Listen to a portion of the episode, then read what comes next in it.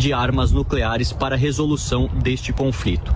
Vários líderes mundiais, principalmente o presidente Biden, o presidente Macron e outros líderes ocidentais falaram de forma bastante veemente contra os russos na Assembleia Geral das Nações Unidas e se preocupam também com os, as repercussões que isso pode ter no aspecto econômico, principalmente na questão energética para os países europeus, já que o inverno se aproxima e o fornecimento de gás não está garantido, como também na segurança alimentar para todo mundo, principalmente os países africanos e do Oriente Médio, que também sofrem caso a safra de grãos não possa ser escoada e chegar às suas respectivas, eh, aos seus respectivos destinos. Toda essa questão geopolítica nós continuaremos passando e atualizando a nossa audiência sempre em primeira mão. Luca Bassani, de Cardiff, no país de Gales, para a Jovem Pan News. Aí, portanto, o resumo do Luca Bassani sobre essas últimas horas deste pronunciamento, desde o pronunciamento do presidente russo Vladimir Putin. Vou apresentar aqui os nossos convidados para o debate de hoje. Vamos receber Ângelo Segrilo, professor em História Contemporânea da Universidade de São Paulo. Professor Ângelo, muito boa tarde ao senhor. Quero cumprimentar também o coronel Gerson Gomes, analista de geopolítica do Instituto Civitas, e também o Eduardo Saldanha, especialista em relações internacionais e professor da PUC do Paraná. Quero já recebê-los e dizer que são muito bem-vindos para essa nossa conversa. O nosso debate aqui no Prós e Contras vai começar. Quem tem razão? Deixa eu começar é, ouvindo o Coronel Gerson, porque nós acompanhamos aí, Coronel, é, esse pronunciamento do presidente Vladimir Putin. Ele sobe o tom, faz essa movimentação de convocação uh, de mais uh, soldados, sinaliza, como o próprio uh, Luca descreveu para nós, que basta um movimento, e ele já espera esse movimento, portanto, é como um jogo de xadrez ali, ele já espera esse movimento é, como reação do exército ucraniano é, para essas regiões separatistas ou seja, ele está desenhando aí o tabuleiro dentro dessa estratégia. Eu queria ouvi-lo a respeito dessa movimentação e vou fazer para o senhor a mesma pergunta que nós fizemos para aqueles que, nos, que, estão nos acompanhando aqui uh, no Prós e Contras. Há chance real, na avaliação do senhor, de que ele pressione o botão que dispara as armas nucleares? Boa tarde, coronel. Boa tarde, Carlos. Boa tarde aos professores que estão conosco aqui hoje à tarde e boa tarde à nossa assistência. De fato, ao, como você mesmo colocou, há um cronograma sendo seguido, né? E, e parte dos passos que estão sendo dados, eles têm respaldo na própria Constituição russa e no ambiente interno que o presidente Putin tem que é, fazer frente. Então, é importante que nós entendamos que até o momento não foi decretada a guerra ou não declarada a guerra oficialmente na Rússia. Por isso, essa operação, para que ela tenha um respaldo, inclusive legal, internamente na Rússia, desde o início ele determina ou designa como se fosse uma operação especial feita fora do país para defender interesses da Rússia que foram estabelecidos no início como é, defesa de cidadãos russos que se encontravam dentro do próprio território ucraniano, é, algumas hostilidades e, e foi colocada uma base para que justificasse aquela, aquele emprego de 150 mil homens aproximadamente no início do, do conflito.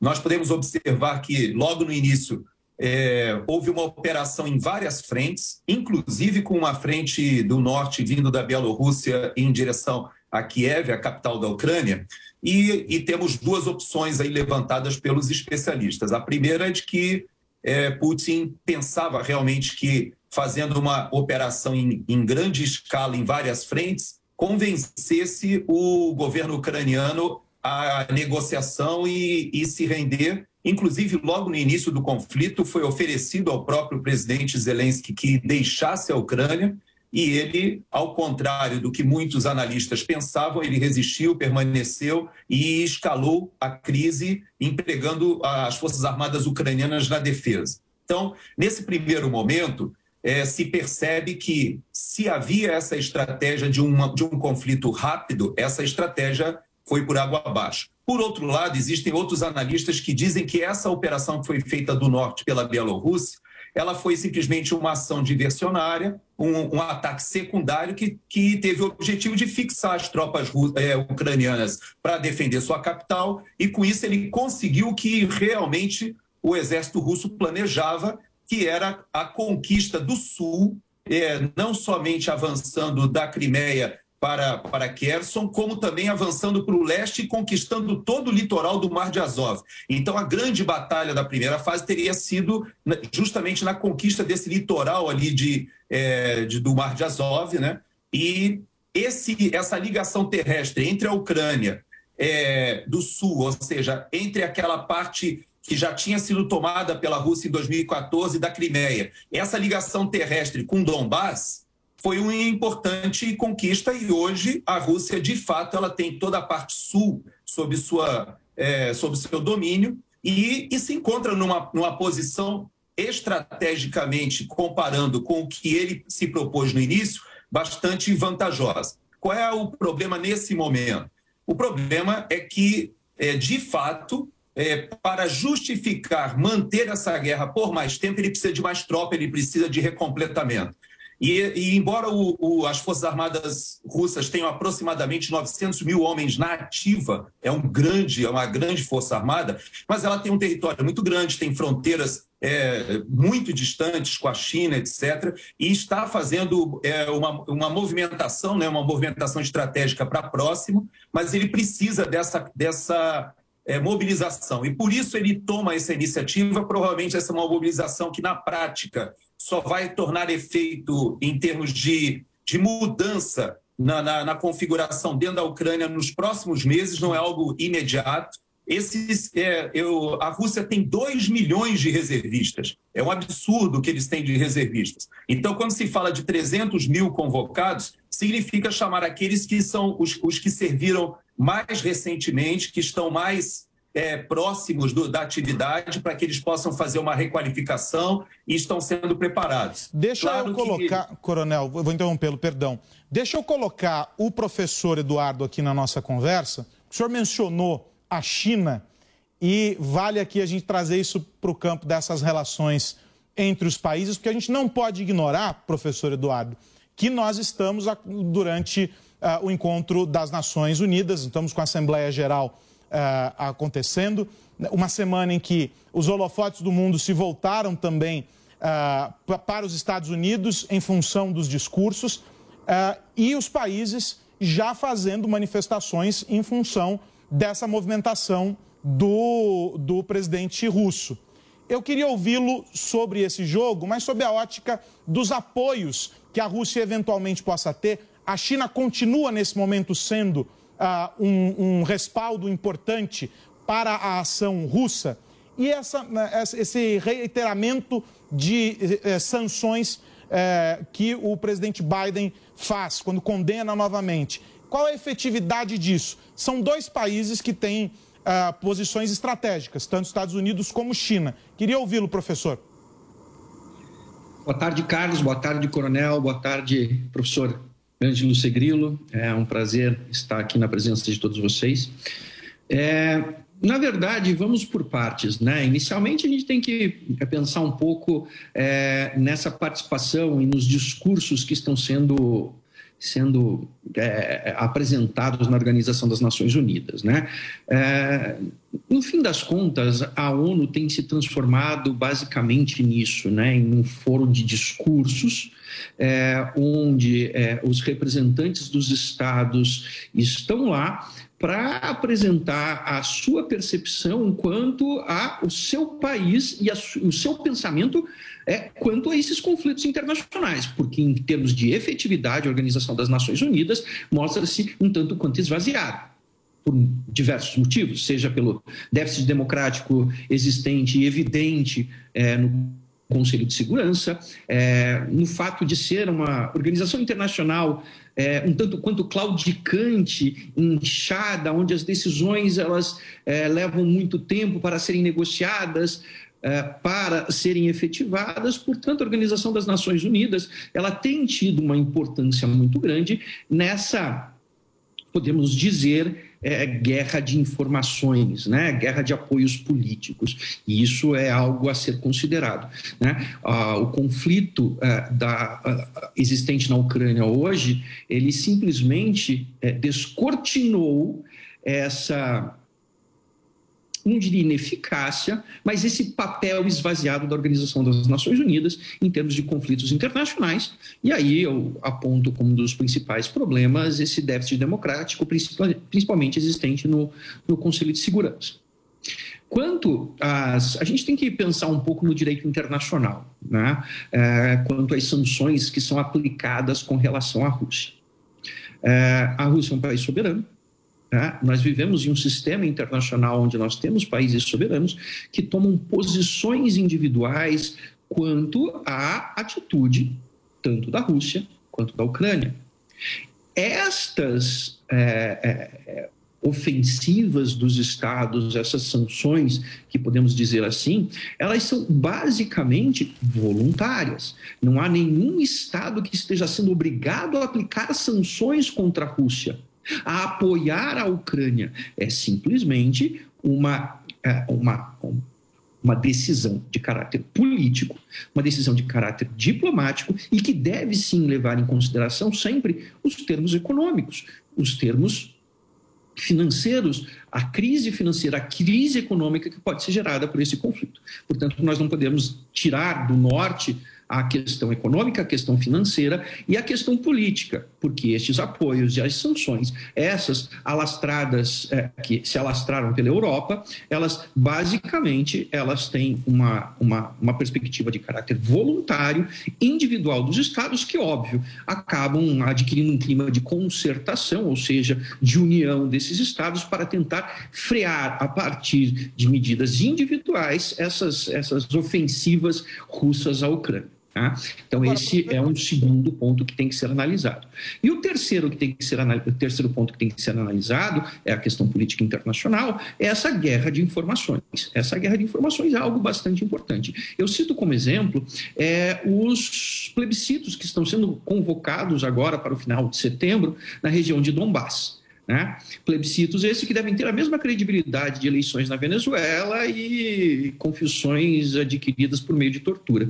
É, a credibilidade quase nenhuma, mas que tem um efeito muito grande nas relações internacionais. A partir do momento que existe uma perspectiva russa de que houve um plebiscito em regiões separatistas ucranianas e que houve a possibilidade de contraofensiva ucraniana nessas regiões que estão se autodeclarando anexas à Rússia, aí há uma ofensiva a territórios russos.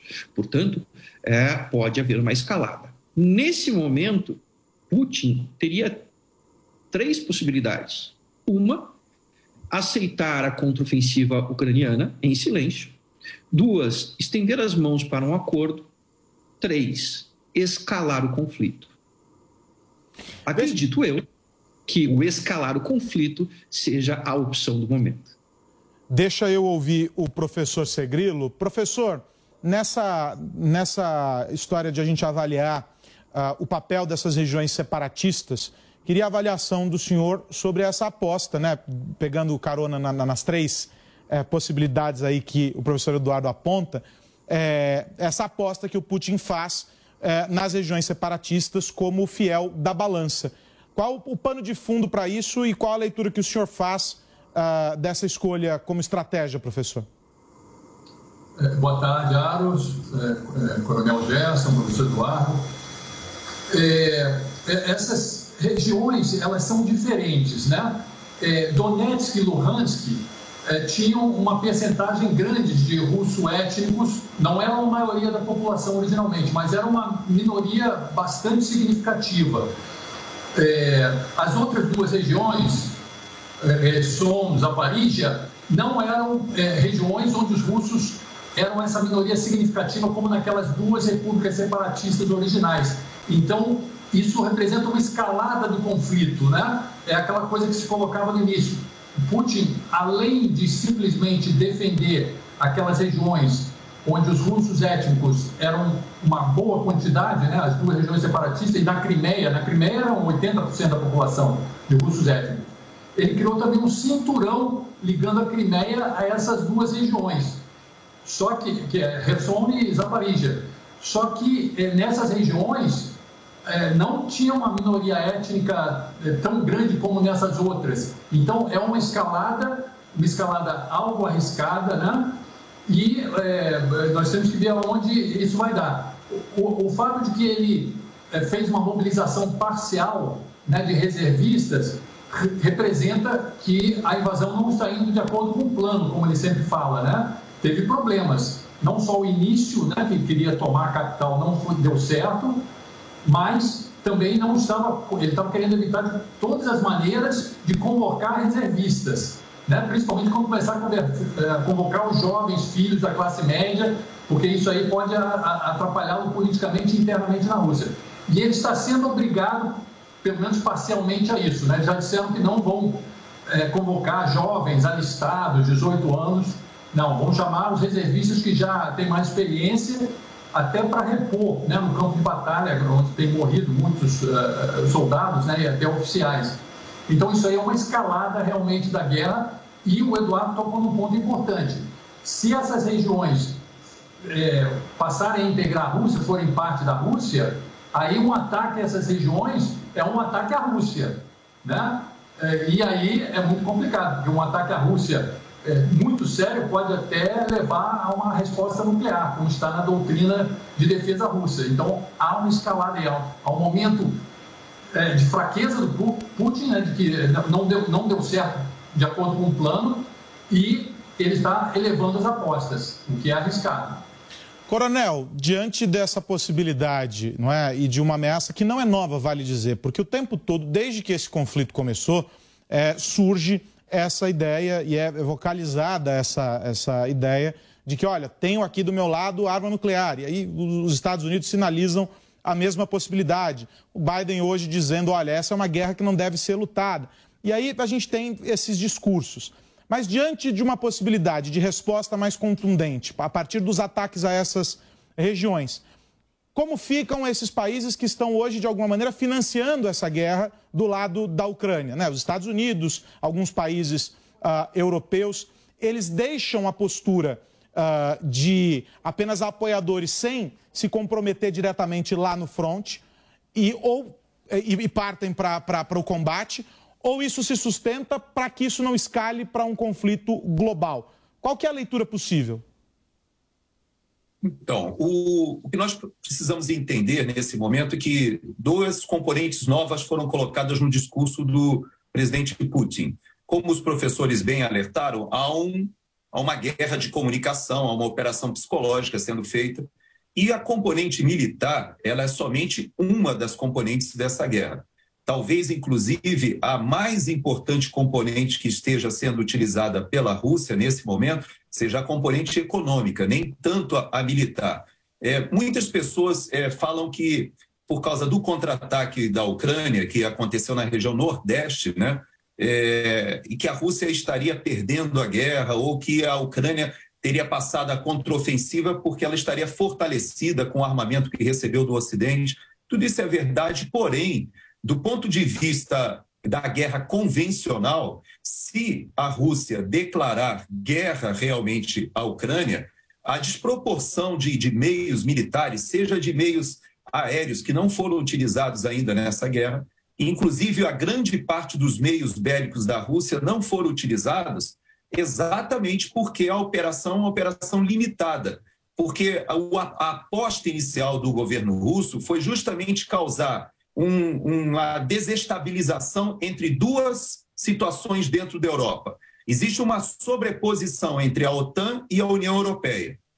Havia já há bastante tempo uma dissolução ou pelo menos uma contradição entre a posição da União Europeia, particularmente da Alemanha, e da OTAN. E qual era e como se isso se manifestava de uma maneira tão clara, justamente na política energética. Então, enquanto a Alemanha solicitava que os Estados Unidos mantivessem tropas dentro da Alemanha, que é o maior efetivo americano fora dos Estados Unidos é dentro da Alemanha, Ao mesmo tempo, a Alemanha construía o Nord Stream 2, ou seja, ela já tinha o Nord Stream 1, que era uma, uma empresa, que era uma joint venture com capital alemão, capital dos fundos de pensão europeus, constrói o Nord Stream 2, ou seja, é, alavanca ainda mais a política energética da Europa com a Rússia, e dessa forma, essa contradição, ela foi explorada pelo presidente Putin desde o início. Então ele percebia que havia uma diferença entre a posição da OTAN e a própria política energética da União Europeia. E não só a política energética, até mesmo a política econômica. Então, esse tipo de contradição é que está sendo explorado muito mais que a parte militar. Claro que a parte militar chama atenção, hoje a tecnologia avançou muito, a última vez que foi utilizado o artefato nuclear foi 77 anos atrás, em Hiroshima, Nagasaki. De lá para cá, nunca mais houve a utilização de um artefato nuclear, mas a, a tecnologia evoluiu muito. Hoje, as armas táticas nucleares, como são chamadas, Sim. elas trabalham com megatons menores, têm a capacidade de fazer um grande estrago numa região menor, com uma, com uma dissipação é, radioativa menor só que todas essas possibilidades estão sendo analisadas pelos grupos é, é, de inteligência, porque hoje você tem que interagir velocidade do vento, condições meteorológicas, para que a própria radiação não atinja as tropas russas. Então, onde seriam empregadas essas armas? Então, todo esse jogo Perfeito. que está sendo feito agora é um jogo que tem narrativas, mas em termos práticos, o que, que eu acho que a audiência precisa ficar na mente?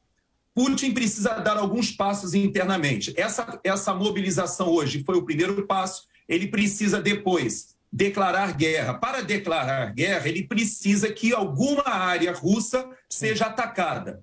Qual seria a área russa natural para ser atacada nesse momento? A própria península que já foi conquistada em 2014 da Crimeia, que ele considera russa. Porém, é interessante que, mesmo tendo uma ponte que foi construída dois anos depois da, da invasão da Crimeia, essa ponte é uma ponte rodoviária e ferroviária que junta o território russo à Crimeia. Essa ponte não foi atacada e não foi destruída. Por quê? Porque se os ucranianos de fato fazem um ataque formal contra a Crimeia, eles dão essa razão para a declaração de guerra Perfeito. e o uso de um artefato nuclear. Perfeito. Então, Quero agradecer. Está sendo feito. Perfeito. Preciso agradecê-los em função do nosso tempo, o relógio luta contra nós aqui. Quero agradecer ao professor Ângelo Segrilo, professor de História Contemporânea da Universidade de São Paulo. Agradecer ao coronel Gerson Gomes, analista de geopolítica do Instituto Civitas, e também o Eduardo Saldanha, especialista em relações internacionais e professor da PUC do Paraná, que estiveram conosco aqui no Prós e Contras. Vamos ver mais uma vez a enquete para a gente dizer o resultado até esse momento. 56% acreditam que sim, existe a possibilidade de o presidente Putin comandar um ataque nuclear contra o Ocidente. 43,5, 56,5, sim, 43,5 dizem que não. Você votou lá em jovempan.com.br, participou aqui do prós e contras. Vamos seguindo aqui com o nosso papo, porque a gente falou sobre como esse conflito na Ucrânia uh, entre Rússia e Ucrânia impacta a economia, mas não é só isso que está impactando a economia hoje. Há várias decisões importantes, anúncios importantes nesta quarta-feira. O Comitê de Política Monetária do Banco Central se reúne nesta quarta-feira e deve manter a taxa básica de juros estável em 13,75% ao ano, conforme expectativa dos analistas do mercado financeiro. Essa decisão deve ser anunciada somente já no começo da noite, mas vamos analisar à luz dessa expectativa com a nossa comentarista Camila Abdelmalak. Camila, obrigado por estar aqui com a gente. Essa expectativa eh, está deixando o mercado de bom ou de mau humor hoje? Olha, o mercado ele já está precificado para a manutenção da taxa de juros no patamar de 13,75. Algumas semanas atrás houve um susto com a possibilidade de uma elevação residual da Selic para um patamar de 14%, mas agora os economistas estão acomodados nessa expectativa do fim do ciclo da elevação dos juros. A grande dúvida está para o texto do comunicado que vai ser divulgado no final do dia de hoje sobre a indicação da permanência da da taxa de juros nesse patamar elevado, porque no mercado financeiro os investidores já apostavam num corte da Selic no início de 2023. E algumas semanas atrás, o presidente do Banco Central foi claro no recado de que não vai ser possível cortar os juros por aqui tão cedo. Então, o que está influenciando o humor do mercado financeiro aqui no Brasil é sobre o início do corte dos juros, que é algo que a gente ainda não vislumbra nesse momento. Camila, vamos entender como é que, como é que tudo isso está caminhando hoje em função de outras eleições, porque também tem nos Estados Unidos a, a, manifestação do Fed, né? Exatamente. Há pouco houve a divulgação da decisão de política monetária lá nos Estados Unidos. Eles mantiveram o ritmo de elevação de juros em 75 pontos. As Fed Funds estavam no patamar entre 2,25 e 2,50. Agora estão no patamar entre 3 e 3,25. Então a gente tem aí uma taxa de juros elevada nos Estados Unidos porque tem um processo inflacionário por lá também. A inflação aqui no Brasil é de 8,7%, mas lá nos Estados Unidos a inflação é de 8,3%. O Banco Central dos Estados Unidos, ele está penando para desacelerar a inflação por lá. E o recado, ele foi bem agressivo no sentido de que eles vão continuar subindo os juros e ao final de 2022 essa taxa nos Estados Unidos provavelmente estará acima de 4%. O que não pegou bem no mercado financeiro foi que da mesma maneira que os diretores do Fed revisaram para cima essa taxa de juros, eles revisaram para baixo a expectativa do crescimento econômico nos Estados Unidos. Em junho, o Fed projetava um PIB nos Estados Unidos ao redor de 1,7%. Agora eles já falam num crescimento ao redor de 0,3%. Os dados aqui anunciados pelo Fed estão aqui na tela. Vamos só repetir a inflação ficou em 8,3% por lá, é isso? Exatamente. Até agosto, a inflação nos Estados Unidos, 8,3%, chegou a ser pior. Atingiu um patamar de 9,1% em junho. Eles estão conseguindo desacelerar esse ritmo de alta dos preços, mas há muita dúvida, porque o que trouxe a desaceleração da inflação foi somente a deflação de gasolina. Então, ainda há muita incerteza no combate à inflação por lá. São agora 4 horas mais 26 minutos. Daqui a pouquinho tem direto de Brasília. Copa do Mundo do Qatar 2022. Oferecimento Loja 100. 70 anos realizando sonhos. Ainda bem que tem Loja 100. Bob, o melhor site de apostas do mundo agora no Brasil. Brasil Bet. Vai de bob.com. Tectoy agora também é automação comercial. Uma nova fase para o seu negócio. Consórcio Mage, Volkswagen Caminhões e Ônibus. Seu caminhão Volkswagen em até 10 anos sem juros. E Cimento CSN, mais do que forte, é fortaço. As chaves da Copa do Mundo estão definidas e a Inglaterra já conhece seus adversários pelo grupo B: Estados Unidos, País de Gales e Irã. E a seleção comandada por Southgate tem um bom retrospecto contra os norte-americanos em Copa do Mundo. Os dois países já se encontraram duas vezes em mundiais, ambas pela fase de grupos. Em 1950, no Brasil, os Estados Unidos venceram pelo placar de 1 a 0. Já em 2010, na África do Sul, o duelo terminou empatado em 1 a 1. Enquanto isso, será a primeira vez que a equipe britânica encara a seleção de País de Gales em mundiais e a do Irã na história. A Copa do Mundo do Catar acontece de forma inédita no final do ano e o time inglês estreia no dia 21 de novembro contra os iranianos. Vote nos candidatos e candidatas a deputado federal do União Brasil. Eu, como todo brasileiro e brasileira, estou de saco cheio de tanta sacanagem na política. Por isso, como você, eu resolvi inovar e meter o pau nessa bagunça. Federal é 4469, Kid Bengala. Alexandre Leite, o rei das estradas. 4425 é ele, aperto verde confirma é ele. Pra deputado federal, Alexandre Leite sempre em frente é ele. União Brasil, 44. Venha conhecer o ambiente português e aconchegante do Chiado Restaurante. Entrada para petiscar, bolinhos de alheira com queijo do Jordão. Para o prato principal, experimente pescada amarela à brasileira com pirão, joelho de porco com chucrute. E de sobremesa, arroz doce com canela. Imperdível. Chiado Restaurante Bar, Avenida Jurucê 776, Moema. E-mail reservas arroba chiadorestaurante.com.br 44 Sora é um imposto só, pro Brasil ficar melhor. Sora é um imposto só, pro Brasil ficar melhor. A mulher chegou agora e já tem a solução. Sem imposto na comida. Mais dinheiro pro povão. Soraya é o imposto só, pro Brasil ficar melhor. Soraya é o imposto só, pro Brasil ficar melhor. Soraya 44 presidente pelo União Brasil.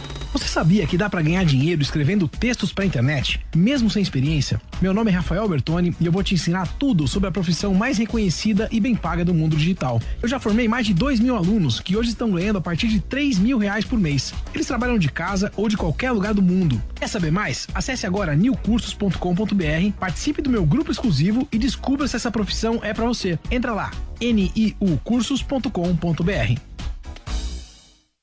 Vote nos candidatos e candidatas a deputado estadual do União Brasil. No ano passado, descobri um câncer de mama, fiz o tratamento e estou curada. A doença me trouxe uma nova missão: lutar para consultas e exames sem fila de espera. Solange Freitas, deputada estadual 44044. Sou o Gil dos Motoboys conquistar uma faixa azul na capital. Agora vamos fazer a faixa azul nas rodovias que chegam na cidade de São Paulo. Mais segurança para todos os motociclistas. Deputado estadual Aline Teixeira 44156. União Brasil 44.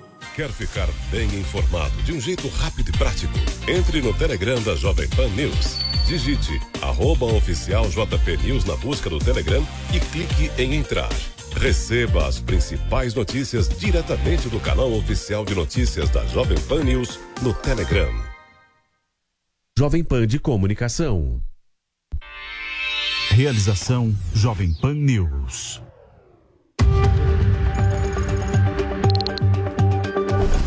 Direto de Brasília. Olá, boa tarde, uma ótima quarta-feira para você que acompanha a gente aqui na Jovem Pan News. Muito obrigada pela sua audiência, pela sua companhia, sempre às quatro e meia da tarde, de segunda a sexta-feira. Vamos começar com os destaques de hoje. Polêmica no Judiciário. Conselho Nacional de Justiça vai investigar juíza que fez ataques a ministros do Supremo Tribunal Federal. Piso salarial da enfermagem. Profissionais da saúde fazem paralisação e protesto em várias cidades do país. Teve ato aqui na esplanada dos ministérios em Brasília. Educação infantil. Supremo julga se Estado será obrigado a garantir acesso a creches para crianças com menos de 5 anos. E claro, eleições 2022 tem a agenda dos candidatos à presidência da República. Eu sou Catiúcia Soto Maior e sigo com você até às 5 da tarde com as principais notícias da capital federal ao vivo, a partir de agora, direto de Brasília. Direto de Brasília. O Conselho Nacional de Justiça vai investigar uma juíza que criticou ministros do STF e divulgou o canal do jornalista Alan dos Santos. Sobre isso, nós vamos conversar ao vivo agora com o repórter Bruno Pinheiro. Bruno, boa tarde para você. O que, que, dizem as regras do CNJ? Explica para gente. Olá, Kátia. Essa regra ela é muito clara. A regra do CNJ não autoriza nenhum tipo de manifestação, assim como fez a juíza Ludmila Lins do estado de Minas Gerais. A você uma ótima semana a quem nos acompanha aqui na Jovem Pan nesta quarta-feira, o que dizem então que não é autorizado essa divulgação, essa manifestação nas redes sociais muito menos numa época eleitoral. E nem mesmo esse compartilhamento, associando a imagem, a juíza associar a sua imagem com alguém que está divulgando informações que não são reais, que só tem uma tendência de arruinar a imagem do judiciário eleitoral. E foi justamente isso que fez a juíza Ludmila Lins. Ela compartilhou nas suas redes sociais informações de que Alan dos Santos já estava compartilhando. Isso aconteceu quando o ministro Alexandre de Moraes emitiu uma decisão de que fossem retiradas do ar as redes sociais de Alan dos Santos. Ele que é investigado lá no STF no esquema de compartilhar notícias falsas, no esquema de fake news. Agora, o que vai acontecer com a juíza? São cinco dias que ela vai responder, apresentar uma defesa. Após ela responder, o CNJ vai avaliar o que ela vai responder e vai tomar uma decisão. Mas, de fato, respondendo mais uma vez, a regra é muito simples e é muito clara: que nas redes sociais o judiciário não use, não compartilhe essas informações e nem associar a imagem com alguém que está arruinando essa reputação do sistema judiciário e agora se falando do sistema judiciário eleitoral. Aguardar os cinco dias. Quando vier a resposta, a gente volta a atualizar aqui na Jovem Pan. Volto com você. Muito obrigada, Bruno, que volta daqui a pouco. E sobre esse assunto também, a gente conversa agora com o nosso comentarista José Maria Trindade. Zé Maria, boa tarde para você. Explica para gente, Zé, onde que fica a fronteira que divide as regras da magistratura e a liberdade de expressão? Pois é, é o novo e perigoso mundo das comunicações, né, através da instantaneidade da internet. Muito obrigado, muito boa tarde, Catiúcia, e boa tarde a você que nos acompanha aqui nesse giro importante de notícias do Planalto Central do país. Catiúcia, tanto o Conselho Nacional de Justiça como o Conselho Nacional do Ministério Público já emitiram notas e definições sobre comunicações nas plataformas houve primeiro o desaconselhamento de integrantes do Ministério Público e magistrados de usarem as mídias sociais exatamente para ah, não haver um desentendimento ou um mal entendimento e conflito de interesses entre as pessoas que operam o direito e os clientes e no, no caso de, de, de, de, usuários da justiça, né? Mas depois houve uma definição eh, do, do próprio Conselho Nacional de Justiça de que os magistrados não podem emitir opiniões políticas nas plataformas. Então não será a primeira vez, já houve punições de outros magistrados e também não será a última. Esta polêmica continua. A ideia central do Conselho Nacional é de que o juiz deve se preservar e ficar longe das paixões, paixões políticas e, com isso, evitar aquele tradicional conflito de interesses. Veja bem, o Conselho foi criado depois da Constituição, uma emenda chamada Reforma do Judiciário. Eu me lembro que a deputada Zulaí Cobra, que não é mais deputada, é ex-deputada, ela foi vencida aqui no Congresso Nacional. Ela queria, pretendia um controle externo do judiciário, mas o poder do Supremo abateu a todos aqui no Congresso Nacional e se impôs. O Conselho, que seria esse controle externo do Judiciário, foi dominado pelo próprio Judiciário. Lá existem conselheiros representantes daqui do Congresso, mas a maioria é do Judiciário e o Conselho é presidido pelo presidente do Supremo, no caso, a ministra Rosa Weber, que fez a primeira sessão. Então, haverá cada vez mais um controle severo de magistrados que usam as plataformas, eh, eh, essas plataformas aí da internet, né? A ideia, Cati, é que o juiz tem que ficar isento, né? É aquela história da mulher do César, tem que ser honesta e parecer honesta. Muito obrigada, Zé Maria. Você, como sempre, muito preciso nas suas análises. E daqui a pouco a gente volta a conversar. O ex-deputado Roberto Jefferson, que está preso em casa, acionou a Justiça Militar para que o presidente Jair Bolsonaro mande as Forças Armadas agirem contra o Supremo Tribunal Federal. Quem conta pra gente é a repórter Luciana Verdolim. Olha, os advogados do ex-deputado Roberto Jefferson encaminharam ao Superior Tribunal Militar uma ação contra o presidente Jair Bolsonaro e o ministro da Defesa Paulo Sérgio Nogueira. Na ação, Roberto Jefferson acusa o governo de omissão e inércia diante de abusos do Supremo Tribunal Federal e também do Senado. Na ação protocolada no último dia 19, os advogados defenderam que as Forças Armadas deveriam ter reagido. No documento que a Jovem Pan teve acesso, de 23 páginas, os advogados justificam que não se trata de ruptura com o Estado democrático de direito, nem fechamento das instituições. Mas Jefferson acusa o governo de prevaricação por não ter mandado as Forças Armadas agirem de forma mais contundente. O texto, por exemplo, acusa Alexandre de Moraes de prender ilegalmente diversos brasileiros e cobra uma ação militar para manutenção da ordem legal. Na avaliação dos advogados, houve omissão também no Senado, que permitiu que brasileiros tenham sido privados da liberdade por expressarem opinião. Duas testemunhas foram arroladas: o deputado Daniel Silveira e o senador Eduardo Girão. Os advogados também pedem o benefício da justiça gratuita. Segundo o CNJ, tem direito A justiça gratuita, mesmo com a contratação de um advogado particular, toda pessoa física ou jurídica com recursos insuficientes para pagar custas, despesas processuais e honorários. De Brasília, Luciana Verdolim. E a enfermagem promove uma paralisação de 24 horas pelo país por conta do embrólio envolvendo o piso salarial da categoria. E sobre isso nós vamos conversar ao vivo agora com o repórter Bruno Silveira. Bruno, boa tarde. Nós acompanhamos a manifestação aqui em Brasília, certo? Conta pra gente como que foi.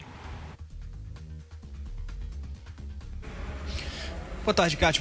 Boa, tarde para todo mundo que está nos acompanhando. Olha, um grupo de cerca de 10 mil profissionais da enfermagem protestaram aqui em Brasília. Eles percorreram a esplanada dos ministérios, mas esses, esses protestos aconteceram também em diversos estados e cidades aqui no Brasil, porque esses profissionais da enfermagem estão protestando contra essa suspensão da lei que instituiu o piso salarial da categoria. O presidente Jair Bolsonaro assinou esse decreto, essa lei, em agosto, depois da aprovação do Congresso, mas no início desse mês, o Supremo Tribunal Federal suspendeu esse piso salarial da enfermagem até que sejam analisadas os impactos dessa medida na qualidade dos atendimentos da saúde e também no orçamento de estados e municípios. O piso que foi instituído, ele estabeleceu um pagamento de um salário de R$ 4.750 para os enfermeiros, R$ 3.325 para técnicos de enfermagem e R$ 2.375 para auxiliares e também para parteiras. Nós conversamos hoje nessa manifestação com a diretora do Sindicato dos Auxiliares e Técnicos de Enfermagem aqui do DEF. Então, vamos ouvi-la.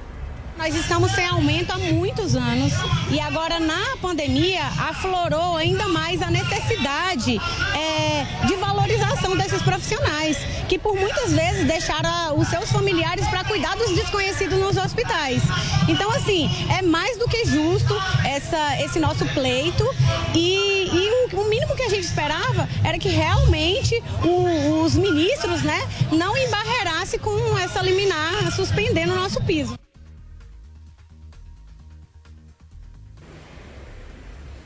Bom, um balanço da Federação Nacional dos Enfermeiros estimou que 10 estados e o Distrito Federal estão com essa paralisação dos profissionais de enfermagem. Já outros locais, como São Paulo, Acre e também Alagoas, registraram apenas protestos na rua. A gente vai seguir acompanhando essa situação e trazer mais notícias depois para os nossos espectadores. Eu volto com você, Kate. Perfeito, Bruno. E ele volta também na programação da Jovem Pan News. A gente aciona mais uma vez o nosso comentarista José Maria Trindade para falar sobre esse assunto. Zé, a luta dos enfermeiros pelo piso foi árdua desde antes da pandemia e parece longe de estar no fim. Você que sempre tem uma resposta boa para tudo, me diz, tem solução para esse impasse? Tem, e esta é uma pauta positiva e pauta sim em processo eleitoral é tudo o que querem deputados e senadores. Eu acabei de receber aqui uma mensagem do relator do orçamento, o senador Marcelo Castro, que recebeu do presidente do Senado, Rodrigo, eh, eh, Rodrigo Pacheco, a incumbência de ser o relator de um projeto 44 para ser votado aqui no Congresso e solucionar aí o que o Supremo exige, que é a falta de recursos para pagar esse novo piso. E ele disse que já na semana que vem vai votar no Senado Federal e ele diz no, no comunicado que espera que aqui a Câmara dos Deputados faça o mesmo, ou seja, vote rapidamente. E como estamos num processo eleitoral, deputados e senadores estão a todo vapor e querendo mesmo empurrar esse piso salarial da saúde. É necessário, né? Agora, veja bem, essa história de piso é ainda uma memória do Brasil inflacionário. É a tal indexação. E todas as categorias querem um piso salarial. A primeira a receber foi a de professores. Esse piso, até hoje, não é aplicado integralmente em todos os estados. Alguns governadores dizem que o piso dos professores inclui gratificações, o chamado POD-X e outras gratificações, e existem algumas questões dizendo não, o piso é bruto, independente de gratificação. Então, resumindo, professores já conseguiram o piso da educação. O piso da segurança pública, Cati, está preso aqui a PEC 300. Bombeiros, policiais militares, policiais civis, agentes de segurança, todos eles entrariam nesse piso nacional da segurança pública. Os policiais já vieram aqui, fizeram uma pressão corpo a corpo, uma pressão agressiva, até invadiram o Congresso Nacional e alguns ficaram aqui por muito tempo. A PEC 300 nunca foi aprovada. E aí veio o piso do, da saúde, né? Que são enfermeiros, fisioterapeutas, técnicos. E aí o Supremo Tribunal Federal, depois de aprovação na Câmara, no Senado e sanção do presidente, diz que tudo bem, tudo certo, mas é preciso recursos, é preciso dinheiro. Quem foi ao Supremo? Clínicas e hospitais particulares, né? Mas os prefeitos e governadores também reclamam e dizem que haverá demissão em massa. Nada, tudo se ajeita. Então a Câmara agora e o Senado vão trabalhar, Cátia, para apontar recursos para pagar este piso da saúde. Muito obrigada, Zé Maria, que volta ao longo da programação. E o prazo para pedir a segunda via do título de eleitor termina amanhã. A repórter Luciana Verdolim traz os detalhes para a gente. Olha, termina nesta quinta-feira o prazo para a emissão da segunda via do título de eleitor. Para isso, basta procurar um cartório eleitoral presencialmente, levando o documento com foto e comprovante de residência. Agora, quem tiver acesso à internet, existe uma forma muito mais rápida de garantir a segunda via do documento. Basta entrar na página do Tribunal Superior Eleitoral ou consultar o e-título, o aplicativo da Justiça Eleitoral Brasileira. Agora, vale lembrar que não é necessário a apresentação do título para votar no próximo dia 2 de outubro. Basta apresentar um documento de identidade ou o aplicativo do e-título mostrando o, o documento de forma virtual. Vale lembrar também que é possível consultar local de votação pela internet. A Justiça Eleitoral lembra que é preciso ficar atento, no entanto, porque no próximo dia 2 de outubro, no dia do primeiro turno das eleições, não será possível baixar o aplicativo. Por isso, ele deve ser baixado o quanto antes. No dia da eleição, ele pode ser consultado. É melhor também não deixar para o dia 2 de outubro a consulta para o local de votação.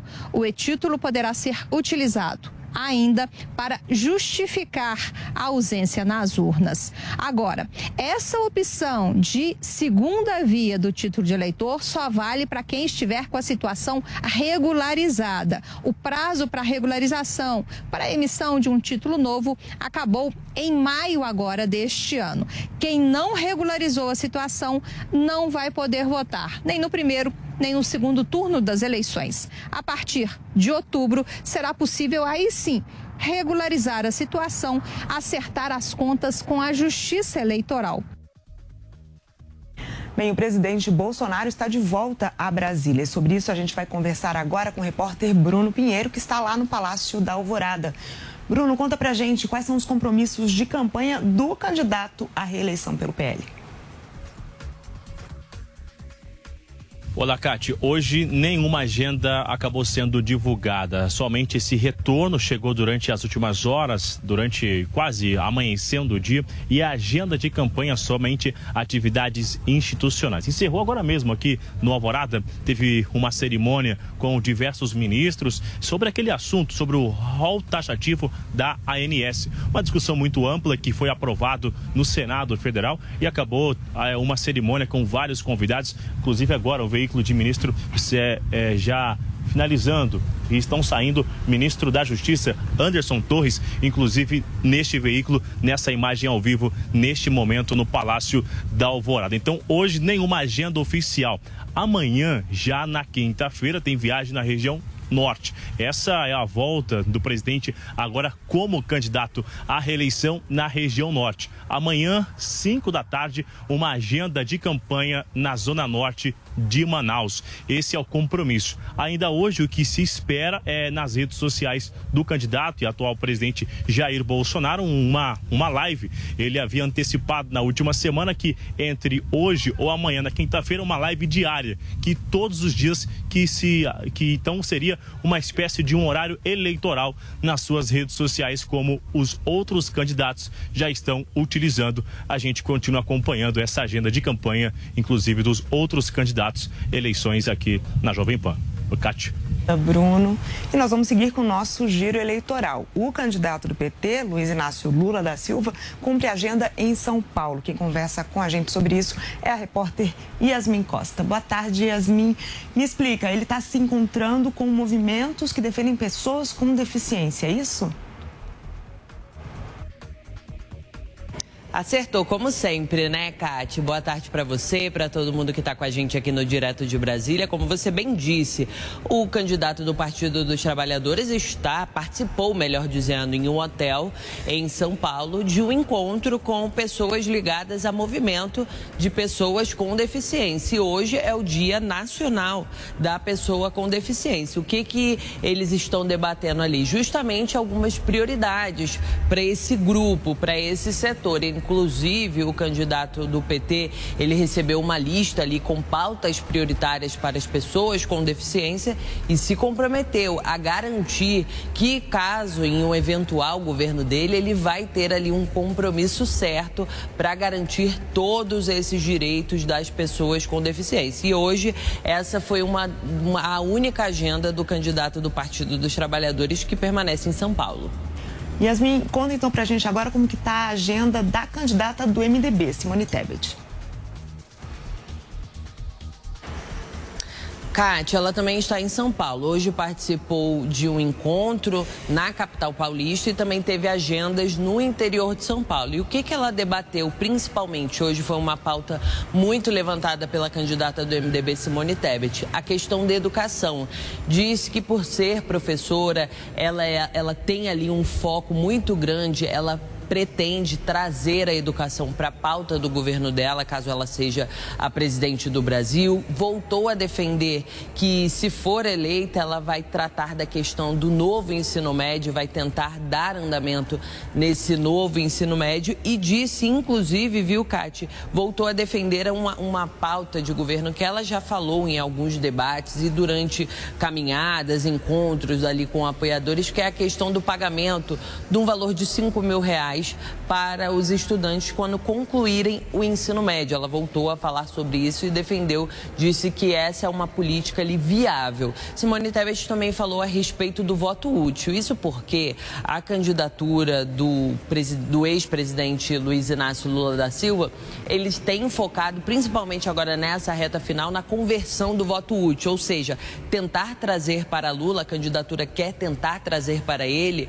votos que seriam dados a Simone Tebet Tebet ou então a Ciro Gomes. E na avaliação de Simone Tebet, essa articulação feita pela candidatura de Lula não é uma, uma articulação honesta. Disse que voto útil é o voto que será dado nela, porque ela é a única alternativa na avaliação de Simone Tebet de derrotar o candidato do Partido dos Trabalhadores nessa corrida presidencial. Eu volto com você, Kate. Muito obrigada, Yasmin. A gente volta a conversar daqui a pouco. O candidato Ciro Gomes, do PDT, participou de uma sabatina pela manhã em São Paulo. À noite, ele dá entrevista a um podcast. Mais cedo, Ciro Gomes ofendeu o presidente e candidato à reeleição, Jair Bolsonaro. Eu considero o Bolsonaro um bandido despreparado e por isso eu sempre fui oposição ao Bolsonaro. Eu fui às ruas pelo impeachment do Bolsonaro. Eu assinei três pedidos de impeachment do Bolsonaro. Eu fui à, Corte Internacional de Haia representar contra o caráter genocida do governo Bolsonaro, porque o Brasil tem 3% da população do mundo e aqui morreram 11% das pessoas que morreram de Covid-19. Ninguém fez oposição. Sabe quantas vezes o Lula foi às ruas pelo impeachment do Bolsonaro? Nenhuma. Sabe quantos pedidos de impeachment o Lula assinou contra o Bolsonaro? Nenhuma. Confira a agenda dos demais candidatos nesta quarta-feira agora. O constituinte Emael, do Democracia Cristã, faz caminhada em Valinhos e Campinas. Felipe Dávila, do Novo, tem compromissos diversos com comerciantes de Goiás. Léo Pericles, do Unidade Popular, também cumpre agenda em Goiás. Padre Kelman, do PTB, tem reunião interna com coordenadores de campanha. Sofia Manzano, do PCB, concede duas entrevistas a uma emissora de rádio e uma rede de televisão. Soraya Tronic, do União Brasil, tem entrevistas marcadas em uma rádio, uma rede de TV e um jornal de grande circulação. E Vera Lúcia, do PSTU, se reúne com apoiadores e coordenadores de campanha em Alagoas. O TSE manteve a propaganda política de Bolsonaro usando falas antigas de Geraldo Alckmin contra Lula. O tribunal também multou o atual presidente por propaganda antecipada. Reportagem de Yasmin Costa. O Tribunal Superior Eleitoral considerou legítima a propaganda divulgada pela campanha de Jair Bolsonaro, que recuperou vídeos antigos em que Geraldo Alckmin, hoje candidato a vice na chapa de Luiz Inácio Lula da Silva, aparece criticando o petista em eleições anteriores. Os vídeos mostram Alckmin dizendo que depois de ter quebrado o Brasil, Lula diz que quer voltar ao poder e que quer voltar à cena do crime. No pedido feito ao TSE, a campanha de Lula afirma que Bolsonaro usou declarações de Alckmin que são temporalmente incompatíveis e que induziriam o eleitor a acreditar que o ex-governador de São Paulo não apoia o candidato do Partido dos Trabalhadores. A ministra Maria Cláudia Buchianeri, relatora dos casos, defendeu que as falas de Alckmin, embora antigas, são reais. A magistrada ainda afirmou que eventuais mudanças de posicionamento são naturais no jogo político. Eventuais mudanças de posicionamento, seja quanto a temas de interesse coletivo, seja quanto à formação de alianças, são legítimas e são inerentes à própria dinâmica da política, sendo direito do eleitor, considerada sua liberdade de informação, ter amplo conhecimento dessas movimentações e ponderar sobre os motivos que as justificaram dentro do mais desembaraçado espaço de debate político. Por quatro votos a três, o TSE também decidiu nesta terça-feira multar em 5 mil reais o presidente Jair Bolsonaro por propaganda eleitoral antecipada. A decisão foi tomada em uma ação apresentada pelo PT que apontou irregularidade na conduta de Bolsonaro no período de pré-campanha. Muito obrigada pela sua companhia. Estamos de volta amanhã, direto de Brasília. A gente se vê. Jovem Pan News. Vote nos candidatos do Avante. Alexandre Chichurro, deputado estadual, 70600. Voto 70600. Nós mulheres merecemos uma vida melhor. Chega de violência. Aline Carvalho, 70740. Habitação e moradia legalizada. Pastor Antônio Constantino, 7775. Somos a força da mulher na luta pelo social. Vem com a gente, Ângela Melo, 70156. Jean Brito, 70001. Em defesa do servidor público, 70001. Deputado estadual. O Zuco traz o melhor da cozinha italiana. Massas, carnes, risotos e outras opções compõem o menu da casa, que ainda oferece mais de 240 rótulos de vinho. Zuco, Rua Adoc Lobo, 1416. Astronauta brasileiro, Marcos Pontes, meu senador. Marcos Pontes é sinônimo de determinação. Desde criança até ser astronauta, força e foco nunca lhe faltaram. Essa sempre foi a minha vida e vai continuar agora. Quando eu chegar lá no Senado, vai continuar exatamente a mesma determinação. Em São Paulo, quem vota Bolsonaro presidente também vota astronauta Marcos Pontes para o Senado. Marcos Pontes é 222. Coligação São Paulo Pode Mais, Republicano, PSB, PL, PTB, PSC, PMN, suplente professor Alberto Silange Maganhar. O Senado está dormindo e São Paulo ficou na mão. Pra cortar esse Senado, senador melão. Senador é o melão, eu não acho. Fica tranquilo que eu não quero ficar gastando seu tempo aqui falando abobrinha, porque tá todo mundo cheio disso, eu também. Só que esse ano você vai ter que escolher um candidato ao Senado para representar São Paulo lá em Brasília. Eu queria deixar uma dica aqui para você. A ficha de todo mundo tá na internet, só puxar e comparar. Tenho certeza que você vai fazer a melhor escolha. Meu nome é Ricardo Melão, com dois L's. Olá, eu sou a urna eletrônica que você conhece há 26 anos. E eu sou a nova urna eletrônica. Neste ano, nós vamos estar juntas, garantindo eleições seguras e transparentes. Aqui em nós duas, a confiança já vem de fábrica e é atestada por universidades. Ah, isso eu confirmo. Urna eletrônica, dois modelos, a mesma segurança. Justiça Eleitoral, há 90 anos pela democracia. A notícia de última hora. 24 horas. Jovem Pan News. Ciro vai criar a lei anti-ganância para acabar de vez com os juros abusivos no Brasil. Essa lei vai proibir os bancos de cobrarem mais de duas vezes o valor de uma dívida do cartão de crédito, cheque especial ou empréstimo. Ou seja, se você pegou 100 e pagou 200, a dívida fica quitada. Assuma esse compromisso porque não tenho medo dos bancos e vou olhar para quem tem pouco, libertando as pessoas da escravidão por dívidas. Ciro é PDT. Ciro é 12. Prefiro Ciro. Os temporais sobre o Paraná, São Paulo, Santa Catarina, sul de Goiás, norte do Rio Grande do Sul, parte do Rio de Janeiro e de Minas Gerais ganham ainda mais intensidade nesta quarta-feira. Isso por conta do fluxo de umidade vinda da região norte do país e também de áreas de instabilidades que estão sobre o Brasil desde o início desta semana. A partir desta quinta-feira, a chuva deve vir mais forte devido à chegada de uma nova frente fria sobre áreas do centro e sul do país. As temperaturas ficam mais amenas em comparação aos últimos dias, mas não tendem a cair tanto. Na capital paulista, a máxima, por exemplo, chega aos 21 graus nesta quarta-feira. Em Belo Horizonte, a máxima é de 31. Goiânia com máxima de 35 graus. Porto Alegre, máxima de 20 graus nesta quarta. Campo Grande, máxima de 30 e Cuiabá, máxima de 38 graus. A partir dos próximos dias, a temperatura tende a cair mais, mas nada relacionado ao frio intenso que fez desde o início do mês de setembro. As temperaturas ainda vão seguir amenas e neste próximo fim de semana a tendência é que a chuva diminua. De São Paulo, Paula Nobre.